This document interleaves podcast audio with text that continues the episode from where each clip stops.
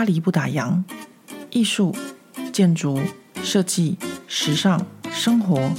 零时差的讯息。无论你人在法国，曾经在法国，或想来法国，喜欢或讨厌这个国家，都欢迎你和我一起度过巴黎的战斗人生。欢迎收听《巴黎不打烊》，我是何桂玉。上回第一次和大家分享我正在阅读的法国《Le Point》杂志的特刊被禁止的书《欧洲思想审查史》，有不少听众朋友们留言和私讯，他们觉得呢，我这个地方妈妈的阅读兴趣很广，而且有点奇奇怪怪的。其实我对这个议题有兴趣，不是呃那么意外哦，因为我自己本身也是算是个文字创作者。虽然我在脸书专业上面写的内容都是一些无关痛痒的日常生活，但是呢，偶尔也是会遇到脸书的审查制度，或者是一些不经意冒犯别人的情况。因为我自己写开放性的这个脸书专业，巴黎不打烊十多年来的经验发现，关于文化礼节和穿着的文章是在台湾最容易引起争论的议题哦，就是我自己所写的这个范畴里面。那通常呢，我在写这些法国的礼节或是服装的时候，通常是把这些当成一个主题，或是当成一个文化现象在讨论。但是总是会有一些比较偏激的网友会觉得说，这些呃法国这些很就是繁文缛节，就是一种很自以为，或是是一种文化霸权，或是文化霸凌，或是怎么样怎么样。那我自己遇到过最夸张的一次，其实就是在去年的夏天，呃，那时候也是一篇关于就是服装穿着的文章。那有网友呢就在留言区那边传了一张在台北街头，就是台北的捷运月台上面拍的一个照片。那他这照片里面呢是呃两位穿着比基尼运动内衣的女孩子。那这个照片当时，因为我看到的时候，他是没有拍到，呃，照片中两位女性的正面，所以我那时候呢就回了一句说，在捷运上穿这样也太夸张了。不过其他男性乘客应该眼睛吃冰淇淋吧？那就因为这个原因就被无限的放大，觉得我是版主，怎么可以任由读者放偷拍的照片？然后我怎么可以这么回应？等等。那照片中的两位年轻女孩也非常非常的愤怒。虽然这两张照片并没有拍到他们的脸部，但是他们觉得这个身体就是他们的标签，就是他们的代表。所以呢，他们就非常的不高兴，然后带了很多他们的朋友和一些网友到巴黎不打烊谩骂。那这一次的经验是我自己个人感到非常不舒服的网络经验啊，因为通常我在巴黎不打烊上面放一些街拍的照片的时候，我都会非常的小心，将拍到的人的脸部做一些马赛克。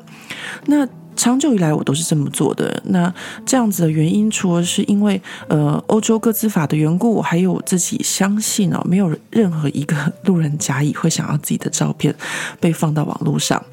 那当时呢，这位网友他将呃这个偷拍的照片呢放到巴黎不打烊上面的时候，因为没有拍到正面，所以我就没有太在意这件事情，我就回忆了关于穿着的部分。那当然呢，我自己因为已经离开台湾很久一段时间了，所以我完全不晓得现在台湾的呃年轻女孩穿比基尼内衣在嗯。台北市打捷运是一件很平常的事情，所以我才会有很惊讶的反应。那在这个事件中呢，我原先的文章其实只是要探讨就是服装礼仪的问题，但是呢，最后却是被无限延上成各种议题哦。比如说，后来我才知道，在现在的台湾不能说眼睛吃冰淇淋啊。然后，当然还有一部分是我非常讨厌听到，就是随时要政治正确，动不动就在说检讨受害者。检讨受害者这几个字真的是已经变成是一种，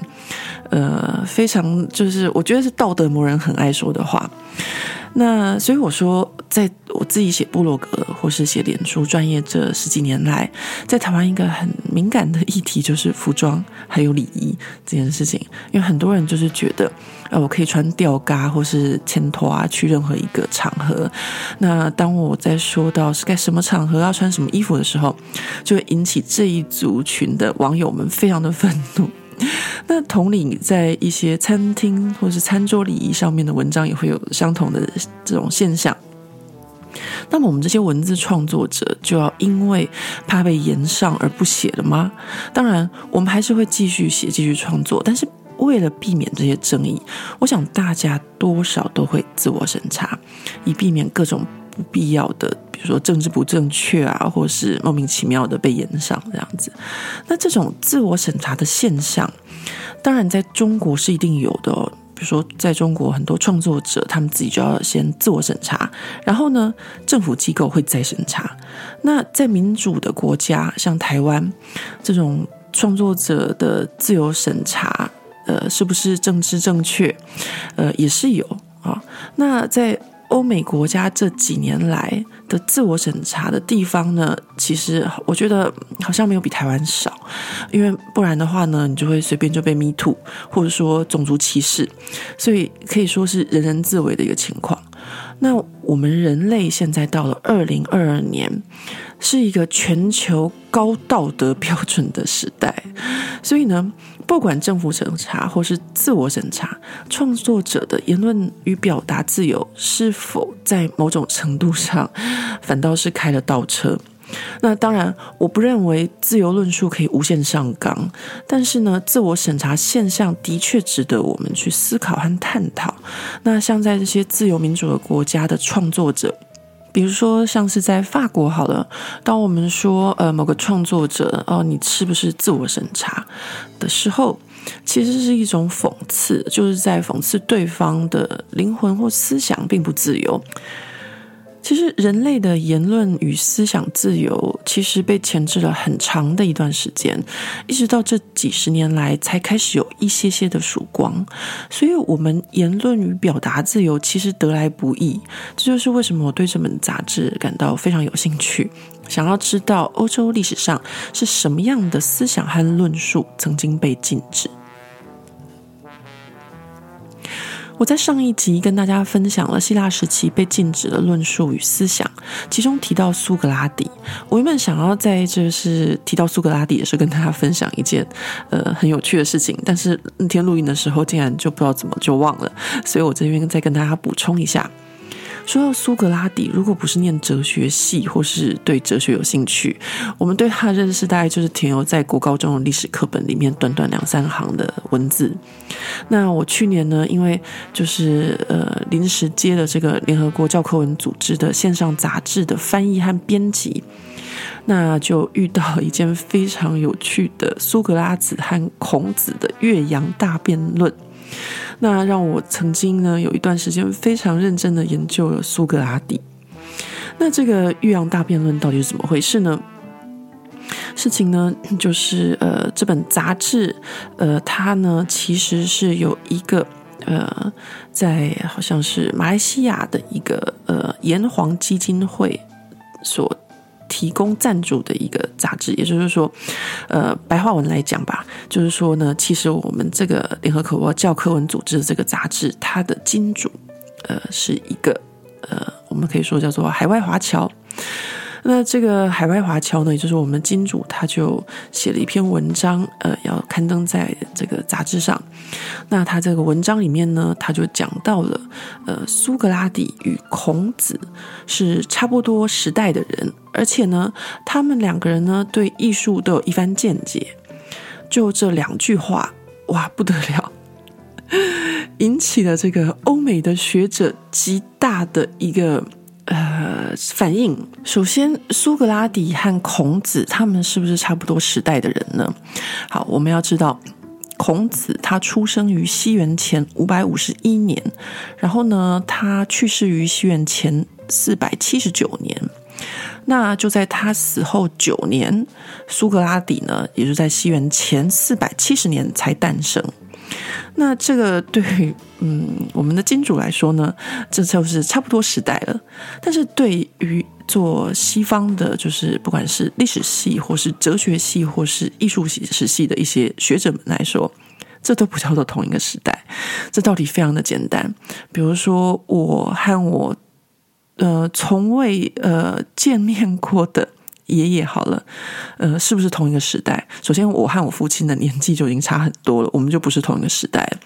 那我和我从未见面过的，就是我出生的时候他就已经过世的这个祖辈的人，是不是同一个时代？那当然不是同一个时代。所以呢，对西方的学者来说，苏格拉底跟孔子绝对不是同一个时代的人。那在这个研究苏格拉底的时候呢，我就发现一个很有趣的现象，就是中国的学者，其中也包含局部台湾的学者，非常喜欢将苏格拉底和孔子并列。那我后来发现，大家喜欢把苏格拉底跟孔子并列的原因哦，大概就是大家觉得他们是差不多同一个时代的人，这是第一件事情。然后第二件事情就是，苏格拉底他跟孔子一样，就是他们并没有留下自己的著作，而是他们的学生所留下来的。那孔子就是我们小时候背的要死的《论语》嘛，那苏格拉底就是柏拉图和他另外一位学生留下来的传记。所以对很多人来说，哦，他们就是嗯、呃、天下的老师或哲学老师，所以呢，他们就把苏格拉底跟孔子并列。这个想法，当我发现的时候，我真的觉得非常的惊讶，因为呢，甚至在一些中国大学的一些哲学系的教授，他们甚至专写论文，将孔子和苏格拉底并列，然后举出了很多的引证。但是呢，同样回到欧美的观点，可能对他们来说，呃，当然我们。当然会觉得说我们比较认识孔子，就像他们会觉得他们比较认识苏格拉底，但他们完全不觉得苏格拉底跟孔子可以扯上任何一点关系。就这样子呢，我们就呃来来回回的三个多月的苏格拉底和孔子的论战，呃，非常多的就是。呃，大西洋两岸、欧美的呃一些哲学界的人士、呃教授，或是一些艺术学系的教授，大家都在讨论苏格拉底、孔子他们对艺术的看法。这是我就是呃去年非常意外的卷入这个苏格拉底的战争。那我觉得很有趣，我这边跟大家分享，就是其实对于某些的呃。就是哲学或是历史在东西方上面的观念和做研究和学问的一个思考态度是完全不一样的，呃，就我自己亲身经历过的哦。那我们现在再回到这个杂志上，上次我们讲了希腊时期，现在我们轮到了罗马时期。呃，这个审查这个字，英文叫做 censor。那法文叫做 censure，其实呢，这个字呢就是来自于拉丁文。那非常有趣的一件事情就是，这个 censor 或是 censure 这个词在罗马时期最早的时候，它其实跟审查一点关系都没有。它是什么呢？它是一个罗马的行政官，他是做什么工作呢？他其实就是呃，像是呃，怎么说呢？有点像是里长吧。或是像区公所单位，就是要负责报户口，然后呢，看你有没有缴税，或是像是一些呃，当时罗马的行政官，他们有一些支出啊，或是开销有没有呃使用过多之类的，有点像是呃监察官之类的工作。所以这个 sonsure censor，他们其实都是同一个字源，都是来自这个罗马这个行政官。那什么时候才开始它变成是一个审查这件事情呢？呃，其实早期的罗马的政治都是元老院啊，呃，比较属于类似民主的制度。那我们知道，呃，凯撒，凯撒其实对古罗马来说，他就是一个专制的一个君主了。那古罗马那时候的政治在元老院的制度下呢，其实跟我们现在是蛮像的。什么叫做跟我们现在蛮像？现在就是每次呢，在我们这些民主国家，一旦要到选举的时候，就会有各种黑函，或是各种呃造谣，或是各种假新闻出现。古罗马他们早就有这样的情况了，他们呢就是会怎么样呢？比如说在晚上入夜之后，然后就会有人呢就写的，比如说大字报，用拉丁文写大字报，写了以后就贴在罗马可以大家到处可以看得到的地方，用这种方式来抹黑造谣对方。这样看起来跟我们现在其实也没什么差别，而且呢，他们以前抹黑造谣对方的一些内容，其实也是跟现在差不多的，就是呢非常喜欢问候呃彼此的母亲这样子。但其实我们知道，他们这样子在问候别人的母亲，或者是问候别人的祖宗八代的时候，其实有一件很重要的事情，就是所谓的正统。啊，就是说，你有没有这个继承权？你有没有这个正统的呃继承这个皇帝或继承这个位子的权利？所以他他很喜欢问候别人的父母，或是用这个方式来造谣，或是抹黑，说哦，你没有这个呃继承的权利或继承的这个传统。那这样的情况呢，后来呢，到凯撒的时候，还有一位就是当时古罗马的诗人，他的名字叫做卡图鲁斯，他曾经呢，就是也是写的。一些小诗啊，就是散布在民间，这样子嘲讽当时的凯撒，因为凯撒他就是一个独裁者这样子。那后来呢，这个卡图鲁斯他有跟凯撒道歉，但是呃，凯撒也就原谅他了。那后为什么后来罗马就会出现了比较严重的审查制度呢？在凯撒这个时候呢，还没有这么的，就是呃有留名青史的这种审查制度。到了谁才开始这个？呃，审查制度，好，最有名的当然就是呃，古罗马的第一位皇帝，奥古斯都，也就是屋大维。那通常这种呃会有审查呃严重的开始，通常就是和这个政治有关。当他变成是皇帝的时候，他就是呃独裁，他就是专制，当然就不可能有任何人可以违抗他。那这个时候呢，所有的呃文字创作者或者是思想的创作者，大家都要就是皮绷的稍微紧一点了，这样子。那在古罗马时期呢，我们第一个要讲就是被查禁的，呃，这个创作者呢，就是非常有名的一个古罗马诗人，他的名字叫做奥维德。那奥维德呢，他出生于西元前四十三年的亚平宁山区。那他是来自一个非常富裕的骑士阶级的家庭哦。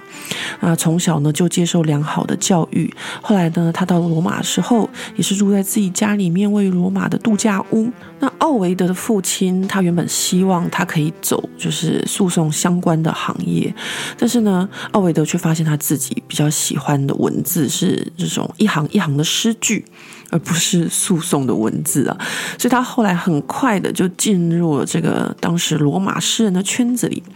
那那个时代的诗人呢，他们是怎么样写诗的呢？呃，那时候的罗马诗人，他们是写好了诗之后，就会先在大庭广众面前朗诵，然后看群众们的反应，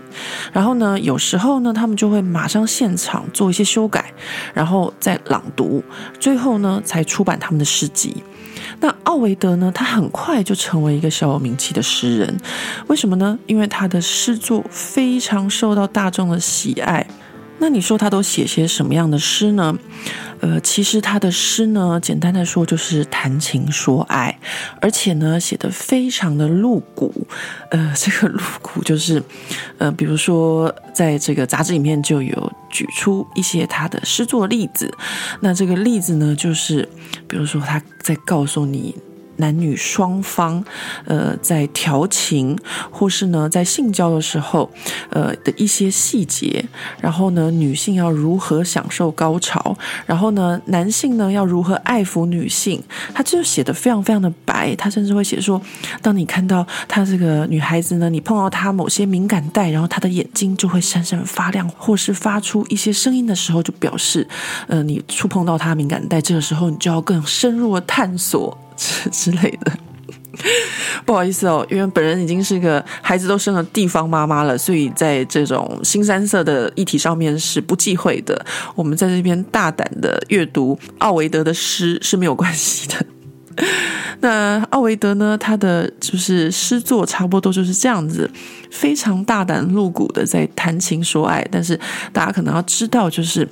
古罗马时期的爱情跟我们现在时期的爱情是不太一样的。那个时候的爱情有很多的是占有，有很多的是呃身体跟身体之间的关系。其实跟我们现在的比较呃心灵上面的爱是不太一样的哦。这边要跟大家讲一下，因为我在做这个 podcast 在准备的时候，我还就是听了这个有关于奥维德的诗的研究，还有一些学者的讨论。我觉得真的非常的有趣。就就是其实他的诗写的非常的诗意，然后在情欲的流露上面是非常的大胆，还很开放的，就是我们现在这个年代可能还写不出来像这样子的东西。那呃，为什么在那个时候会发生问题呢？好，我们接下来讲，就是到了西元八年的时候，也是奥维德五十岁的时候。那时候他之前啊，此前都过着就是一帆风顺的生活。那他到了五十岁的时候呢，罗马帝国的皇帝奥古斯都呢，就把他流放到这个帝国最远的，就是黑海西岸的一个小城托米，也就是现在的这个罗马尼亚的康斯坦察这个城市。那他呢？呃，这个被流放对他来说是非常非常非常严重的事情。为什么？因为他是一个活在富裕阶层的人。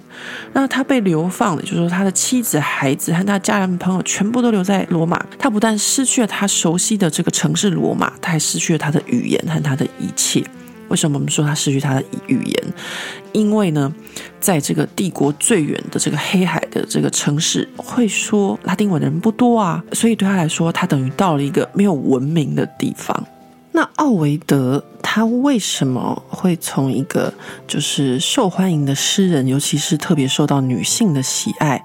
然后呢就这样子流放他乡，而且始终没有获得特赦，甚至呢就这样子客死他乡呢？他到底犯了什么错？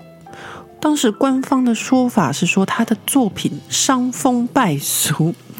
他的第一个作品《爱的艺术》，还有后来的《爱》这些作品呢，后来全部都被禁。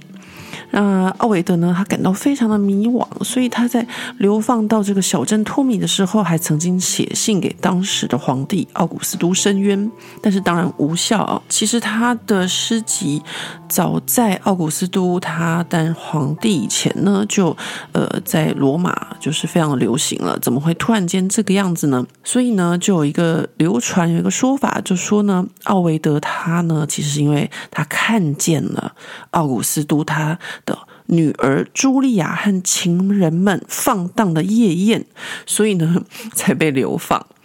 那这个奥古斯都皇帝的女儿茱莉亚呢是怎么回事呢？这茱莉亚呢，她是奥古斯都，也就是屋大维的独生女，唯一一个女儿。那她的年轻的时候就非常的放荡，她会在罗马的夜晚追逐她的情人们。呃，话说呢，我在这个研究这个茱莉亚的时候，刚好是这个台湾就是王力宏事件发烧的时候，就很多人都在说啊，为什么就是只有这些男性可以就是呃有很多不同的就是异性的交往对象，为什么女性都没有这种事情，真是不公平。然后那时候就举这个茱莉亚的例子哦，茱莉亚呢，她就是呃早期女性的典范。他就是会在罗马的晚上，他追逐他的情人，而且不是一个，是情人们。那后来呢，他父亲呢，屋大维成为奥古斯都皇帝之后，就是为了让他的女婿可以继承而安排几次茱莉亚的婚姻。但是呢，就算他有结婚，他还是情人不断，而且他是一个多人运动的追求者。到最后，他竟然被他父亲判了通奸罪。那他父亲奥古斯都皇帝最后就把他下令流放到一个小岛上，除了他母亲可以陪伴他之外，任何男人都不准接近他。这个茱莉亚，她是不是呃跟王力宏一样有所谓的性上瘾症呢？呃，严重到他父亲必须要这样子把他流放，然后不准他见任何的男人。那就算后来呢，这个茱莉亚她的丈夫提贝里斯他登上了这个皇帝的大座，也没有把她放回罗马。呃，以上呢就是有一说说奥维德他就是因为不小心看到了这样茱莉亚的这个放荡的夜宴，所以他就被流放，这是一种说法。那还有另外一种说法呢，是说这个茱莉亚的这个放荡的夜宴里面的这些对象哦，就是茱莉亚的情人们，其实呢有一些。当时是打算要反叛皇帝奥古斯都的人，所以呢，奥古斯都才会将他女儿流放，和这些人大家一起全部流放，然后看到的奥维德一起流放。除了这个说法之外，还有第三种说法，就是说，可能是因为奥古斯都的孙子啊，他当时也是被流放，然后也是因为想要造反之类的原因。那奥维德呢，他却去了这个离小岛不远的地方，大家就怀疑说，呃，他可能是要跟这个皇孙勾结，所以呢，等奥维德回来罗马之后，他隔年就被流放了。这些都是奥维德他可能被流放或者他的诗集被禁的原因。不过呢，呃，基本上官方说法还是说他的诗作是伤风败俗的。这个罗马诗人奥维德的故事，我们就到这边告一个段落。那接下来被禁止的又是什么呢？接下来呢是呃，在西元二世纪的时候，也还是古罗马帝国的时候，呃，这个被禁止的是一种被基督教称为异端的诺斯底主义。说到这个诺斯底哦，我想呃，应该有一些朋友会觉得蛮陌生的。像我自己第一次听到诺斯底，也不过就是去年在。编译这个联合国教科文组织的线上杂志的时候，有一位美国哲学家用诺斯底作为形容词，在他的文章里面使用。那诺斯底到底是什么呢？说真的，诺斯底主义的确切精神和思想，我们现在很难知道更多，因为被禁的缘故，它是一种已经消失的哲学思想。那我们现在所知道的诺斯底，其实呢，是从基督教对诺斯底的批评。啊，留下来的文献所得知的。那我自己在经过多方的研究之后，我觉得要了解诺斯底主义是什么，就必须要先了解这个诺斯底它出现的时空背景。呃，首先诺斯底呢，它是在西元二世纪的时候。开始在罗马帝国内流行。那西元二世纪的时候，其实是基督教还在多方论述，然后教义尚未统一的一个年代。怎么说呢？呃，就是我们现在认识的基督教，像新约圣经，在当时还是呃四散各处，也就是各地的教堂，他们就是各自有各自的福音，然后各自表述。那诺斯底主义也可以算是其中一种的表述方式。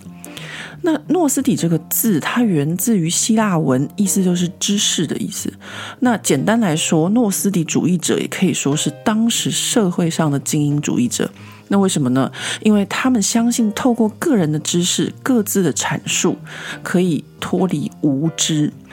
那这个个人主义这么重，是要把教会放在哪里呢？对吧？所以呢，这个原本就各自为政的基督教初期，呃，这个诺斯底主义还存在，但是到了后来就开始被基督教批评，说诺斯底主义是一种邪端异说，因为诺斯底主义者认为这个世界并不是由单一一位上帝所创造，而是有一位次等阶级的神，也就是古希腊柏拉图时期的德缪哥所创造。这个德缪哥是当时古希腊时期的一个神啊。那光是这一点，就和后来极力想要整合的基督教事件有很大的不同。再加上诺斯底主义者，他们认为基督不是把世人从罪恶中解救出来，而是向世人揭示知识。所以呢，诺斯底主义这种种种和基督教教义不符的地方，最后呢，就因为基督教的主教们的论战和批评啊，然后就是一大家一直在骂诺斯底，在骂诺斯底，呃，反而。把诺斯底的一些局部的想法流传下来了。那诺斯底主义后来到西元四世纪的时候，因为当时的罗马的帝国的君士坦丁大帝他皈依基督教，而且呢，他希望罗马帝国的境内宗教可以达到一个和平的状态，于是他就授予教会禁止诺斯底主义的这个权限，同时呢，销毁诺斯底主义的所有的著作。所以我刚刚才讲说，我们现在呢会知道诺斯底主义其实。呢，就是要多亏这些基督教教会的文字记录，比如说像西元二世纪在呃一百八十年的时候，有一位里昂教区的主教啊，其实这个在法国里昂离那个罗马这个行政中心还蛮远的，但这位主教他就写了一篇揭发与博士诺斯底主义骗术的文章，那这些呢，就是后来遗留下来研究诺斯底主义的史料。所以，当现在的一些当代的西方的哲学家或思想家，当他们在用诺斯底呃在形容某些人的时候，就是在说这些人呢，他们相信呃用知识就可以超脱，就可以获得就是呃永生，用知识就可以解救救赎的意思。呃，这个呢就是在罗马时期呃第二个我们要讲的被禁止或者被审查的一种思想，就是诺斯底主义。讲完诺斯底，时间再往后一点，我们现在到了西元三世纪。西元三世纪呢，在埃及的亚历山大城出现了一种叫做新柏拉图主义。这个新柏拉图主义是由 Platon，也就是柏罗丁，他所发展出来一种宗教哲学的派别。那它主要就是基于柏拉图还有亚里士多德等希腊思想为基础而创建出来一种宗教哲学的派别。那我先来跟大家介绍一下这个博罗丁。我们对博罗丁的认识不多，主要是来自他的学生波菲利的记载。这个波菲利呢，也就是我们现在等一下要讲的这个呃被审查的主人翁。那我们现在再回到他的老师波罗丁。波罗丁生于西元二零五年的上埃及，来自一个罗马高级行政官员的家庭。然后他从小呢就接受良好的希腊文，还有一些文化上的教育。那二十八岁的时候呢，柏罗丁他就到亚历山大城学习哲学，师承当时新柏拉图主义的创始人阿摩尼亚斯·萨卡斯。那当时的教育其实是用口传的方式啊，但他就学到了一些呃关于精神上啊，还有基督教的思想。那他在亚历山大待了十一年之后，他就想要去波斯或是去印度呃做一些哲学研究，或说去旅行吧。那他就跟着当时的罗马皇帝，就是那时候是哥尔迪安三世的远征军，那他们就去攻打波斯。结果呢，这个远征军呢到了波斯之后战败，战败就算了，皇帝还战死。那后来呢，这个柏罗丁他就回来欧洲，他就跑去了罗马。那就在那时候的罗马新的皇帝，就是那个时候的新皇帝叫阿拉伯的菲利普。就在他的统治下，他就在罗马定居，还有教书。后来呢，就成了今天这位主角波菲利的老师。那波菲利又是谁呢？波菲利啊，他西元二三四年左右出生在现在的黎巴嫩的泰尔，他是一位希腊化的黎巴嫩人。那波菲利他原本的黎巴嫩的名字不叫波菲利，是他到雅典念书之后，他老师才叫他波菲利。那为什么叫他波菲利呢？波菲利这个字到现在其实在法文里面都还是一样的意思，在指一种大红色。那这个叫他大红色的原因，就是因为他就是他来的这个黎巴嫩泰尔这个城市哦，最有名的就是用贝壳染的这种大红色。这就有点像呃，比如说我可能从台湾来法国念书，然后呢，法国老师知道我是台湾来的以后，就叫我珍珠奶茶或者叫我凤梨酥一样。那从此以后呢，呃，这个名字就这样子流传下来了。那后来呢，波菲利又到罗马，然后他师从柏罗丁，就是我们刚刚讲的这位，那成为新柏拉图主义的成员。那波菲利他就不像他老师，他倒是写了不少著作，但是他后来留下来最有名的就是写他老师，就是柏罗丁的传记，还有他写给他自己妻子的一些书简集。那波菲利他会在欧洲的这个审查史上面留名哦，主要原因是他在西元二百七十一年之后，曾经写过一篇反基督徒的文章，而受到当时已经皈依基督教的罗马皇帝君士坦丁的查禁。那老样子，我们今天已经没有办法阅读这篇文章的原文了，但是就像诺斯底主义一样，我们可以从后来基督教对这篇文章的批评而略知一二。基本上，波菲利认为，无论是从特定的宗教角度，或是从哲学的角度来看，他觉得基督教都是一种非理性而且荒谬的神性概念。此外呢，破费利还指出这个四部福音书之间的互相矛盾，比如说像是耶稣受难的部分。那他还提到一件很重要的事情，就是所谓的跟君主有关。他觉得这个君主呢，不是孤独的人，而是统帅支配人民的人。那举个例子，就像是哈德良皇帝，他就是一个君主，因为他不是一个孤独的人，也不是统帅支配牛羊的人，而是他是统帅支配跟他。同类的人民，波菲利对基督教批评，让他成为西元二世纪罗马哲学家克索里之后，事隔一个世纪之后啊，对基督教批评最激烈的一个人，也成为基督教最大的一个敌人。所以这本杂志呢，我们从希腊罗马一直读到这里，应该已经开始感觉到基督教的力量正在慢慢的成型。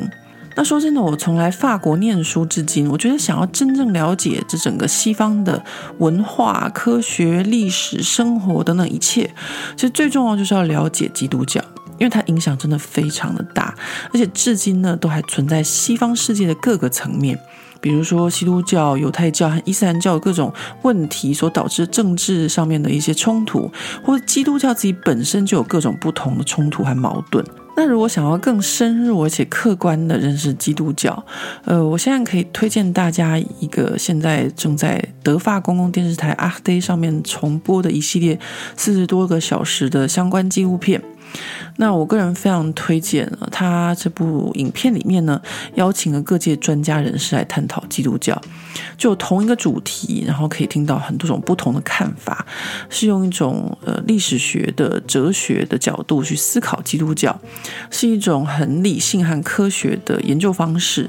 那我自己个人在这部影片里面学到非常的多，比如说他们会针对一个主题，然后就做一整集，呃，从不同的专家学者的角度来看。比如说，讲到基督教，大家常会讲到就是怀疑或质疑关于玛丽处女怀孕的部分。那这个纪录片里面就有一些专家学者，他们就持出不同的观点。有的就觉得说，哦，他们觉得其实玛丽呢，当初她就是被罗马士兵可能强暴了，或是有别的，就是说，哦，玛丽可能当时是跟什么人什么人，然后就是呃怀孕了，才会有这个耶稣。那他们其实呢，都是用很客观或者从历史上面的角度来。探讨这些，